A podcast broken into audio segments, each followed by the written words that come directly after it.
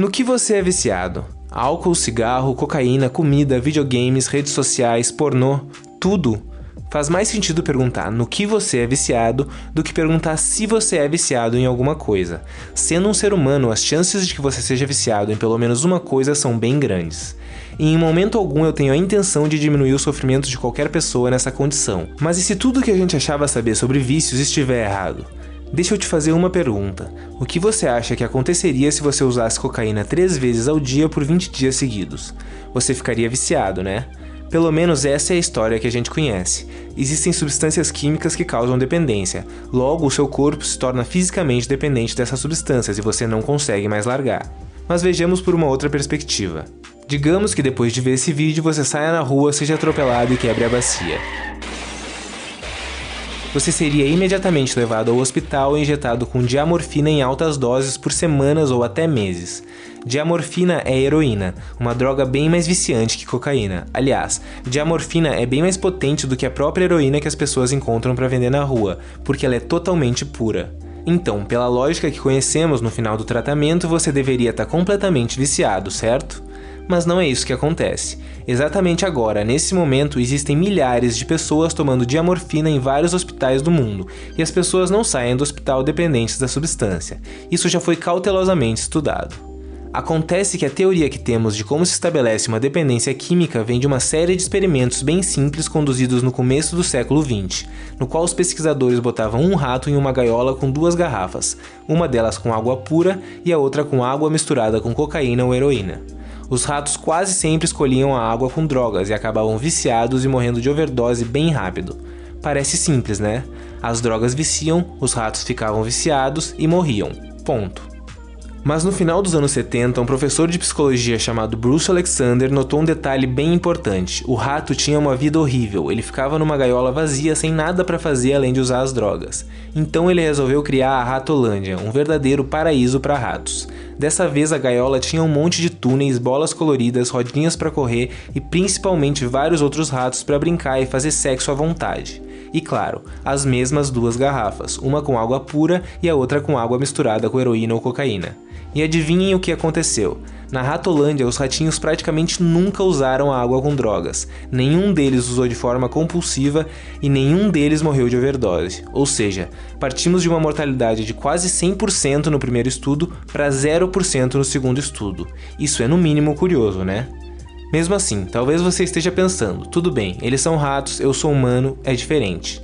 E você tá certo mas coincidentemente na mesma época estávamos tendo o maior experimento humano com drogas já feito, a Guerra do Vietnã.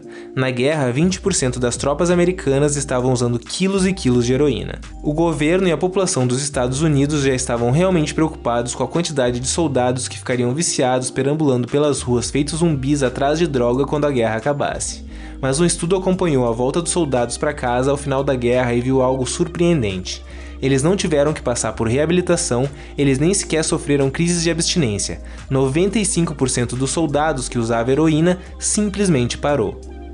Então, se acreditarmos na teoria antiga de que as substâncias químicas causam a dependência e ponto final, isso não faria sentido nenhum. Mas se seguirmos a teoria do Dr. Alexander, isso faz todo sentido, porque se você é obrigado a ir para o meio da selva em um país desconhecido, onde bombas caem toda hora, seus amigos morrem todo dia e você pode ter que matar ou morrer a qualquer momento, usar heroína parece uma boa maneira de aliviar o sofrimento. Mas quando você volta para casa e a sua vida volta ao normal com seus amigos, a sua família e tudo que você gosta ao redor, você não tem mais por que usar a droga. Isso levanta a questão: e se a dependência não for baseada nas substâncias químicas? E se a dependência for simplesmente uma adaptação à sua gaiola, ou em termos humanos, uma adaptação a um meio em que você vive? Talvez nem devêssemos chamar de dependência ou vício, mas sim de conexão os seres humanos têm uma natural e inata necessidade de criar conexões. Quando estamos felizes e saudáveis, criamos conexões uns com os outros. Mas quando estamos tristes, traumatizados e sem esperança, nos conectamos com qualquer coisa que nos dê algum tipo de alívio. E é aí que eu volto ao começo do vídeo. Essa conexão pode ser com cigarro, álcool, redes sociais, comida, videogame, pornô ou cocaína. O vício é apenas um sintoma da desconexão social que cresce cada vez mais com o passar dos anos. Solitários recorremos a meios degradantes para aliviar os nossos problemas, e as coisas pioram na maneira como a sociedade trata os dependentes químicos. Ao invés de conexão social, suporte emocional e apoio psicológico, isolamos, prendemos e condenamos. Estamos falhando na famosa guerra contra as drogas. E foi-se o tempo em que drogas eram o nosso único problema. O vício em redes sociais, videogame e pornô tem se tornado uma epidemia crescente dos tempos modernos.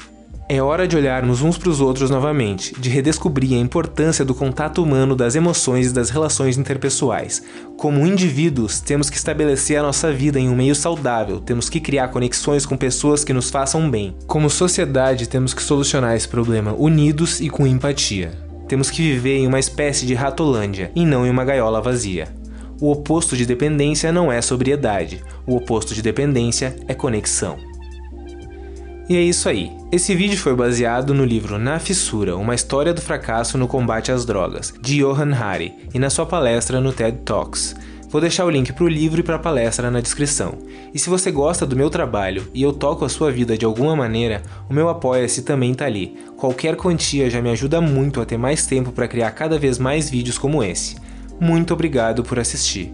E se você gostou do vídeo, deixa o like, compartilha, se inscreve no canal e ativa o sininho para receber notificação sempre que eu lançar um vídeo novo. Ainda vem muito pela frente.